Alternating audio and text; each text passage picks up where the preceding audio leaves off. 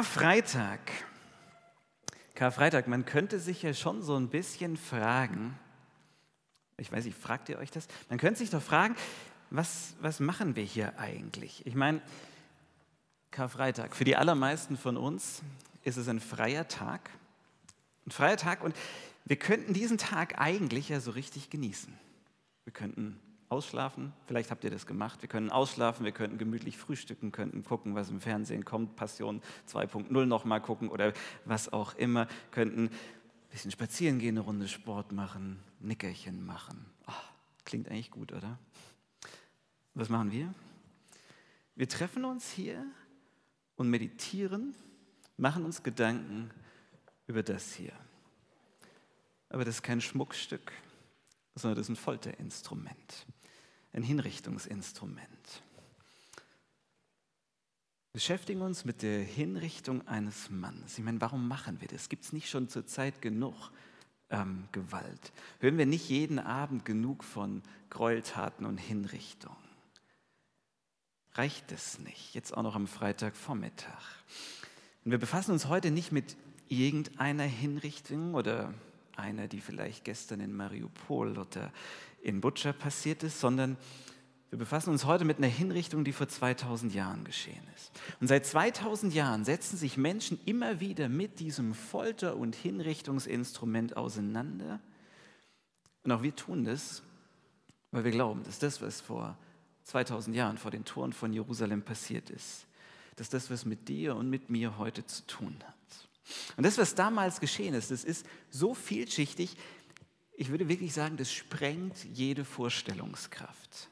Und ich würde wirklich behaupten, so richtig bis ins Letzte verstehen, was da geschehen ist, das kann man nicht. Man kann sich diesem Geschehen nur annähern und es irgendwie ergreifen. Und das wollen wir heute machen, uns diesem Geschehen annähern, und zwar indem wir unseren Blick auf eine Sache legen, auf die Hände Jesu. Denn diese Hände, an denen kann man diesen Thriller, der da passiert ist, vielleicht so ein Stück weit nachvollziehen. Ich weiß nicht, wie euch das geht. Ich lese sehr gerne in meiner Freizeit Thriller. Ich liebe Thriller. Und wenn man schon einige gelesen hat, dann weiß man so ganz grob, wenn sie nicht besonders gut geschrieben sind, dann weiß man so ganz grob, wie, sich, wie die Story eigentlich laufen wird. Also wenn zum Beispiel ein Pianist entführt wird, dann weiß man, wie die Erpresser Druck aufbauen, nämlich indem sie drohen, irgendwie die Hände zu verletzen. Ja, weil klar ist, die Hände sind sein Kapital, die Hände sind sozusagen seine Achillesferse. Ähnlich wie die Hände bei einem Pianisten sind die Hände Jesu. Allein schon von seinem Beruf her. Jesus war ursprünglich Handwerker. Der war es gewohnt, mit seinen Dingen er mit seinen Händen Dinge zu erschaffen, sie umzuwandeln, sie zu formen, ihnen neuen Sinne, neue Bestimmung zu geben. Von klein auf wusste Jesus, dass seine Hände wichtig für ihn sind, dass er auf sie achten muss. Und als er dann mit um die 30 seinen öffentlichen Dienst beginnt, das erste Mal so richtig öffentlich auftritt, da sieht man, wie intensiv Jesus mit seinen Händen kommuniziert. Die Arme und Hände Jesu, die streckt er zum Beispiel aus, als Kinder in seine Nähe wollen. Aber anders als seine Jünger streckt er die Hände nicht so und die Arme nicht so aus, um die Kinder abzuwehren, sondern er streckt sie aus, um die Kinder in seine Arme zu nehmen. Und er legt seine Hände auf ihre Köpfe und segnet sie. Und diese Berührung von Jesus, das ist das eine, was da geschieht. Aber was die Hände sagen, ist folgendes. Ihr Kinder, ihr, die ihr normalerweise keine Rechte habt, ihr seid wertvoll für mich. Ich freue mich über euch. Ich nehme euch an. Die Hände Jesu, die zucken nicht zurück, als ein Leprakranker auf ihn zugestürzt kommt. Einer, der zutiefst verzweifelt ist, weil er keine Chance auf ein normales Leben hat. Weil mit einem Leprakranken hat niemand was zu tun, den berührt man nicht, weil sonst wird man ja selber unrein. Aber die Hände Jesu, die zucken nicht zurück, sondern voller Mitleid berührt Jesus diesen Mensch und heilt ihn. Und die Berührung durch Jesus oder durch die Hände Jesu ist die eine Sache. Aber was diese Hände sagen, ist, ich schenke dir neues Leben. Die Hände Jesu, die greifen nicht nach dem nächstbesten Stein, als eine Frau zu ihm gebracht wird, die beim Ehebruch erwischt wurde. Nach damals geltendem Gesetz hätte sie gesteinigt werden eigentlich gesteinigt werden müssen. Es wäre Jesu Recht, ja eigentlich sogar sein, sein Auftrag gewesen, einen Stein in die Hand zu nehmen und auf sie zu werfen. Aber das macht er nicht. Stattdessen, stattdessen schreibt er mit dem Finger in den Und zwar so lange schreibt er in den Sand, bis die Situation für alle Umstehenden, alle, die dabei sind, so unangenehm wird, dass auch sie ihre Steine fallen lassen, weil sie merken, wir haben nichts in der Hand gegen diese Frau, weil wir sind ja selbst irgendwie schuldig. Und dieses Schreiben im Sand war die eine Sache, die Jesus mit seinen Händen macht. Aber was da wirklich geschieht, ist, dass Jesus religiöse Gesetzlichkeit entlarvt. Entlarvt, weil sie oft so unbarmherzig ist. Und er dafür das Leben dieser Frau rettet. Und die Hände Jesu, die werfen im Tempel von Jerusalem die Tische um, die treiben mit Peitschen in der Hand, treibt er die Händler aus dem Tempel, die versuchen, sich auf die Kosten der Armen, der Armen zu bereichern. Er schmeißt sie raus, weil sie den Tempel für ihre ungerechten Geschäfte missbraucht haben und ihn nicht mehr dafür nutzen, Gott anzubeten. Das ist für Jesus schon ungewöhnlich, eine ungewöhnlich gewalttätige Handlung. Das ist aber eine, die seiner Botschaft Ausdruck verleiht, nämlich, dass er die Prioritäten wieder klarrückt, dass er Gottesdienstordnung wiederherstellt, dass er Gott und Mensch wieder in richtige Beziehungen setzt. Und die Hände Jesu, die, die binden sich eine Schürze um am Gründonnerstag, die lassen Wasser in eine Schüssel einlaufen, nehmen einen schmutzigen und staubigen Fuß nach dem anderen und waschen ihn, einen nach dem anderen. Aber die Hände Jesu, die haben mehr gemacht, als nur schmutzige, die schmutzigen Füße seiner Jünger zu waschen. Die Hände Jesu haben in dem Moment, am Abend vor seinem Tod, Folgendes gesagt. Ich liebe euch und ich bin bereit, euch zu dienen, koste es, was es wolle. Und die Hände Jesu, die haben, nachdem sie die Füße gewaschen haben, haben sie das Brot gebrochen und verteilt. Jedem einzelnen seiner Nachfolger ein Stück Brot beim Abendmahl gegeben. Für dich und für dich und für dich. Und die Hände Jesu, die haben in dem Moment mehr gemacht, als nur Essen zu verteilen. Sie haben gesagt, das ist mein Leib, der für euch gegeben wird. Das ist mein Leben. Ich gebe es an euch. Ich gebe es für euch. Das sind die Hände Jesu, die so viel Annahme, so viel Heilung und Integration, so viel Nicht-Verurteilen, so viel Liebe vermittelt haben. Und diese Hände, die werden an Karfreitag brutal mit groben, großen Nägeln in den groben Holzbalken geschlagen. Und wenn man sich das so vorstellt und darüber nachdenkt, was da an Karfreitag passiert, dann kann man eigentlich nicht anders als zu dem Schluss kommen, zu sagen, ey, was für eine Verschwendung. Was für eine Verschwendung. Das darf doch nicht sein. Ich meine, was für ein Drama. Ich meine, alles, was ich gerade erzählt habe und noch viel, viel mehr, das haben Jesu Hände in knapp drei Jahren gemacht. Das hat der Menschen zuteil werden lassen in drei Jahren. Ich meine, was hätten seine Hände nicht noch alles bewegen können, hätte er mehr Zeit gehabt? Wie viele, wie viele Leute wären noch in den Genuss seiner Berührung mit Jesus gekommen, wenn da einfach noch mehr Zeit gewesen wäre? Ja, ich meine, da wäre so viel noch möglich gewesen. Aber doch niemals genug. Denn eines Tages, spätestens mit 80 oder 90, da wäre Schluss gewesen. Und ja, bestimmt hätte Jesus mehr Menschen berührt, als es zu seinen Lebzeiten getan hat. Aber es wäre nicht genug gewesen, weil doch eigentlich jeder so eine Berührung von ihm braucht.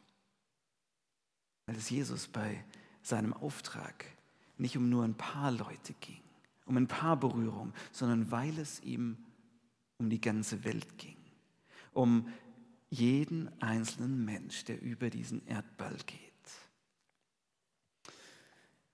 Hier am Kreuz, hier am Kreuz, da passiert das Unvorstellbare durch Jesu Hände. Glaube ich auch so ein Bild von einer Hand, wenn das funktioniert. Am Kreuz, da passiert das Unvorstellbare durch Jesu Hände.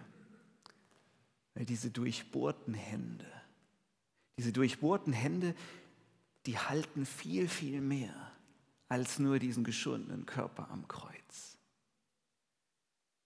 Diese Hände, die halten mehr als Jesus am Kreuz. Diese Hände halten dich und sie halten mich. Sie halten auf eine völlig neue Art, halten sie die Welt fest. Das, was hier geschieht, in eigentlich für die damalige Zeit einer alltäglichen Hinrichtung, ist doch was völlig anderes, was grundsätzlich, was absolut Unerhörtes, was völlig Neues. Hier nimmt der größte Relaunch aller Zeiten nimmt seinen Anfang. Hier nimmt der große Neuanfang Gottes mit dieser Welt. Der nimmt am Kreuz Anlauf. Und das ist um nicht weniger als um was wirklich völlig Neues geht. Daran lassen die biblischen Autoren null Zweifel, weil Gott hat daran keinen Zweifel gelassen. In den unterschiedlichen Berichten zu der Kreuzigung bei Matthäus und Markus und Lukas, da wird von einem ganz besonderen Ereignis gesprochen während der Kreuzigung. Ich lese euch das vor. Es war schon etwa 12 Uhr mittags. Da verfinsterte sich die Sonne und es wurde dunkel im ganzen Land bis um 3 Uhr. Und dann riss der Vorhang vor dem Allerheiligsten im Tempel mitten durch. Und Jesus rief laut, Vater, ich gebe mein Leben in deine Hände. Mit diesen Worten starb er.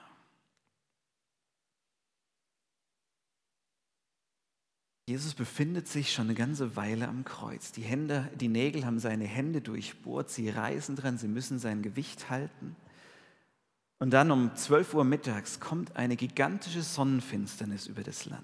Und diese Sonnenfinsternis, die dauert nicht wie normal, wenn es so eine Sonnenfinsternis gibt, dauert die keine drei Minuten, sondern drei Stunden lang ist da kein Licht. Drei Stunden Dunkelheit. Eine dreistündige Sonnenfinsternis, bevor Jesus stirbt. Und wenn man das liest, könnte man sich fragen, Mensch, ist das einfach nur eine astronomische Zufälligkeit, die halt so alle paar Jahre, Jahrzehnte oder Jahrhunderte auftritt? Oder passiert hier vielleicht doch mehr? Warum diese Dunkelheit? Für die biblischen Autoren, für die war klar, Achtung Leute, hier geschieht was Großes. Hier geschieht was wirklich Großes. Drei Stunden Dunkelheit. Das sind drei dicke Ausrufezeichen der biblischen Autoren. Das sind drei dicke Ausrufezeichen Gottes, die auf die erste Schöpfungserzählung hinweisen. Wenn wir an den Anfang der Bibel gehen, die ersten Seiten uns anschauen, diese erste Schöpfungserzählung, dann geht es ja da auch um Finsternis. Da heißt es auf dem ersten Sätzen, Finsternis bedeckte das Erdreich. Alles war finster. Finsternis war überall, sie hat alles bedeckt, es gab kein Licht. Und Gott, der sieht durch diese Finsternis hindurch und sagt, und hier brauchen wir Licht. Hier brauchen wir Licht. Und er schafft Licht. Und damit beginnt die Schöpfung, dass eine umfassende Finsterheit, eine umfassende Finsternis von Licht durchbrochen wird. Und jetzt mitten im Todeskampf von Jesus am Kreuz, da wird es wieder finster. Die Finsternis kommt über das ganze Land. Es ist, als würde eine dunkle Wolke sich ausbreiten. Es ist, als ob Dunkelheit alles verschlingt. Weil Jesus hier nicht nur einen persönlichen Todeskampf kämpft, sondern hier passiert mehr. Hier ist, findet tatsächlich ein letztes Aufbäumen der Finsternis gegen das Licht statt. Hier am Kreuz, da versammelt sich, da versammelt sich alle Finsternis dieser Welt, aller Schmerz, alle Ungerechtigkeit, alle Sünde, aller Tod. Am Kreuz versammelt sich alle Dunkelheit, deine und meine dunklen Stellen. Deine und meine Schuld. Die Schuld der ganzen Menschheit, die kommt hier am Kreuz zusammen. Und das, was von der ganzen Menschheit hier zusammenkommt, das ist so dunkel. Wie so ein schwarzes Loch, dass es droht, alles zu verschlingen. Dass es so scheint, als gäbe es kein Licht mehr, als wäre kein Licht mehr da. Und was an diesem Kreuz passiert, in dieser Dunkelheit, ist, dass Jesus die Dunkelheit dieser Welt, unsere Dunkelheit auf sich nimmt. Der Gott selbst nimmt unsere Dunkelheit auf sich. Und er tauscht sie ein gegen sein Licht. Dunkelheit bedeckte die Erde und wird gegen Licht eingetauscht. Diese Dunkelheit die ist nicht der einzige Hinweis darauf, dass hier was Grundsätzliches Neues, eine neue Schöpfung geschieht. Dass hier Schöpfung 2.0 passiert. Das hat auch Paulus ähm, erkannt und er formuliert eine Parallele zwischen Jesus und Adam. Und er schreibt, durch einen Menschen, durch einen Menschen kam der Tod. Und so kommt auch durch einen Menschen die Auferstehung vom Tod. Alle Menschen gehören zu Adam und darum müssen sie sterben, aber durch die Verbindung mit Christus wird ihnen das neue Leben geschenkt werden. Er sagt, die erste Schöpfung mit Adam, das war noch nicht komplett, da hat noch was gefehlt, aber in Jesus, da beginnt sich eine neue Schöpfung Bahn zu brechen. Neues Leben kommt. Aber bevor das Neue kommt, bevor das Neue da ist, muss, muss dieser dunkle Nachmittag durchlebt werden. Bevor man fröhlich als, von Jesus als dem Licht der Welt reden kann, wie das die biblischen Autoren immer wieder tun, bevor wir das tun, müssen drei Stunden Finsternis und drei Tage Tod durchlebt werden, überlebt werden.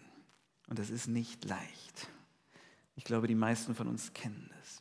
Und ich weiß nicht, wo du durch so eine dunkle Phase vielleicht gegangen bist oder vielleicht gerade durchgehst, wo du am liebsten lauthals rausschreien würdest, wie Jesus am Kreuz, mein Gott, mein Gott, warum hast du mich verlassen? Ich sehe nur noch dunkel und Hoffnungslosigkeit und Schwärze. Wo bist du? Warum bist du mir so fern? Die Botschaft von Karfreitag ist es, Gott lässt uns in unserer Dunkelheit nicht allein. Im Dunkeln lässt er uns nicht allein, sondern er selbst kommt an das Zentrum, das Zentrum der Dunkelheit. Da ist er hingegangen. Er hat sich in das Zentrum gestellt und hat dort für dich und für mich ein für alle Mal Dunkelheit besiegt. Wenn du dich also fragst, wo ist Gott in all dem Chaos und in dem Wirrwarr und in dem Leid, dann lass dir von Karfreitag gesagt sein, er ist genau da. Genau da ist er. Da, wo du ihn am wenigsten erwartest, wo du ihn vielleicht am wenigsten wahrnimmst, da ist er dir am nächsten. Vielleicht anders, vielleicht anders als erwartet, aber er ist definitiv da. Weil Jesus vorläufiges Ende an Karfreitag an diesem Kreuz, das war ja auch völlig anders, als man das von einem Gott oder einem Gottessohn, einem Göttersohn erwarten würde. In der Antike, da gab es das Ideal, dass wenn zum Beispiel, es, war ein Ideal quasi für Soldaten, wenn sie verwundet und verletzt aus einem Krieg heimkehren. Das war die größte Ehre, verwundet heimzukehren. Verwundet worden zu sein, aber siegreich überlebt. Das war die größte Ehre. Das war das Ideal zu zeigen, hey, ich habe mir das wirklich viel kosten lassen. Ich habe gekämpft, ich habe mich da reingegeben, ich habe mich selbst nicht geschont ich habe Wunden in Kauf genommen, aber schaut mich an, ich habe es überlebt. Ich bin siegreich hervorgegangen. Karfreitag ist das krasse Gegenteil. Und so sah das an Karfreitag aus, weil Jesus ist nicht siegreich mit ein paar Narben vom Kreuz gestiegen, sondern Jesus ist an Karfreitag gescheitert. Er ist gestorben. Die ganze Bewegung ist an Karfreitag zu einem Punkt gekommen. Jesus wurde öffentlich hingerichtet. Er war tot. Es sah nach komplettem Scheitern aus. Ja, Jesus hat sich diese, die Erlösung der Welt nicht nur ein paar Kratzer kosten lassen, sondern er hatte sich alles kosten lassen. Er war drei Stunden im Dunkeln und dann war er drei Tage tot im echten Zentrum der Dunkelheit, um uns zu erlösen. Um die größte Macht dieser Erde, nämlich den Tod, die gegen das Leben kämpft, um diese Macht endgültig in die Schranken zu weisen, um uns ewiges Leben zu schenken.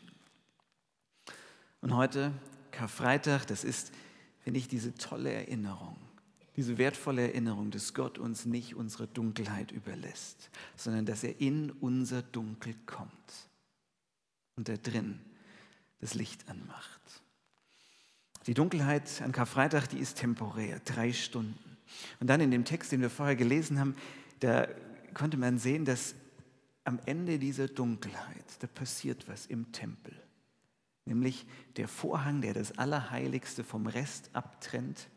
Dieser Vorhang, der, der so eine Grenze markiert hat, durch die niemand hindurch durfte. Dieser Vorhang, der reißt in zwei. Und in den zwei anderen Berichten zur Kreuzigung, da wird es so beschrieben, dass der Vorhang nicht irgendwie von unten in zwei reißt, sondern dass er von oben in zwei gerissen wird, von oben nach unten. Als Zeichen Gottes, der sagt, Leute, ich habe alles, alles, was euch von mir trennt, das habe ich selbst, ich selbst für euch aus dem Weg geräumt. Nichts steht mehr zwischen uns. Und ich bleibe auch nicht. Ich bleibe auch nicht im Tempel stehen oder sitzen und warte, bis ihr euch ehrfürchtig nähert, sondern ich zerreiß den Vorhang und ich komme raus. Ich komme zu euch, da wo ihr seid. Ich will, dass es bei euch Licht wird. Gebt mir eure Dunkelheit und ich tausche sie ein gegen Hoffnung, neues Leben. Drei Stunden Dunkelheit und dann wird es hell. Drei Tage später ist es ergibt sich ein völlig neues Bild. Es ist keine schmachvolle Niederlage mehr, sondern ein glanzvoller Sieg, der aber in der Dunkelheit errungen wurde. Paulus schreibt als Konsequenz davon, er sagt, Tod, Tod, wo ist dein Sieg? Tod, wo bleibt nun deine Macht? Komm, zeig, was du kannst. Wo ist dein Sieg? Wo ist deine Macht? Er schreibt es richtig triumphierend, obwohl er eigentlich von außen betrachtet selber immer wieder total viel Dunkelheit durchlebt hat. Aber er wusste, eigentlich, eigentlich ist es nur so ein letztes Aufbäumen. Ein letztes Aufbäumen der Dunkelheit gegen das wahre Licht. Aber das Licht hat schon gewonnen.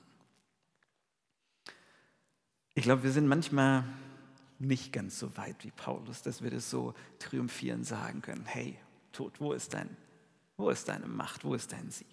Gerade wenn wir durch dunkle Täler gehen, wenn Gott fern scheint, wenn er nicht so handelt, wie wir das erwarten.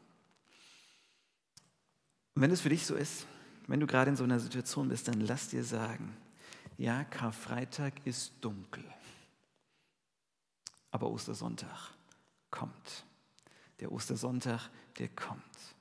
Die Hände Jesu, die sind ausgestreckt nach dir. Die Hände Jesu, die sind ausgestreckt nach dir und das sind keine schwachen Hände, sondern das sind durchbohrte Hände. Das sind die Hände, die die, die, die Welt umschlossen haben, die die Last der Welt getragen haben, die die Welt wieder mit Gott versöhnt haben. Und diese Hände, die, die strecken sich heute nach dir aus. Diese Hände, die sagen, komm und gib mir deine Last. Gib mir deinen Schmerz, gib mir deine Schuld. Gib mir, gib mir dein Versagen. Gib mir das, wo du andere nicht geliebt hast, wo du andere verletzt hast. Gib, gib mir doch das, was irgendwie zwischen uns steht. Gib es doch in meine Hand. Ich will es dir abnehmen und wenn du es mir gibst, dann ist es vergeben. Gib es mir, dann ist es vergeben. Es ist in der dreistündigen Dunkelheit. Diese dreistündigen Dunkelheit, da ist es mit drin aufgegangen, mit aufgenommen. Also halt's doch nicht mehr fest. Gib es mir und dann ist dir vergeben. Und ich möchte euch einladen, das wirklich zu Jesus zu bringen, gleich, was euch belastet. Es in seine durchbohrte Hand zu legen und aus seiner Hand Vergebung und Hoffnung und Liebe zu nehmen. Ich weiß nicht, wo ihr Dinge loslassen müsst. Und vielleicht in dieser dunklen Stunde, fast blind, ohne viel zu sehen, in Jesu ausgestreckte Hand einzuschlagen. Vielleicht müsst ihr euch aber einfach mal ablegen, ablegen in seinen Händen. Vielleicht musst du dich fallen lassen in die Hände, die alles für dich getan haben und die bewiesen haben, dass sie tragfähig sind dass sie verlässlich sind. Karfreitag ist ja, gilt als stiller Feiertag. Dieser Tag hat ja auch so etwas Schweres. Wir erinnern uns an Jesu Tod, an sein Leiden. ich habe immer so ein bisschen ein Problem mit dieser Schwere von Karfreitag. Und einerseits verstehe ich sie, aber mir gefällt ja die englische Variante besser. Im Englischen heißt Karfreitag Good Friday. Das ist der gute Freitag. Der gute Freitag, weil Gott es in Jesus wirklich gut für uns gemacht hat. Und ich wünsche dir, ich wünsche euch, dass Karfreitag wirklich so ein, so einen guten Freitag für dich wird, wo du vielleicht trotz aller Dunkelheit, die dich gerade umgibt, du erleben kannst, dass Gott dir nah ist und dass seine Hand sich nach dir ausstreckt und dich erreicht. Gott segne dich. Amen.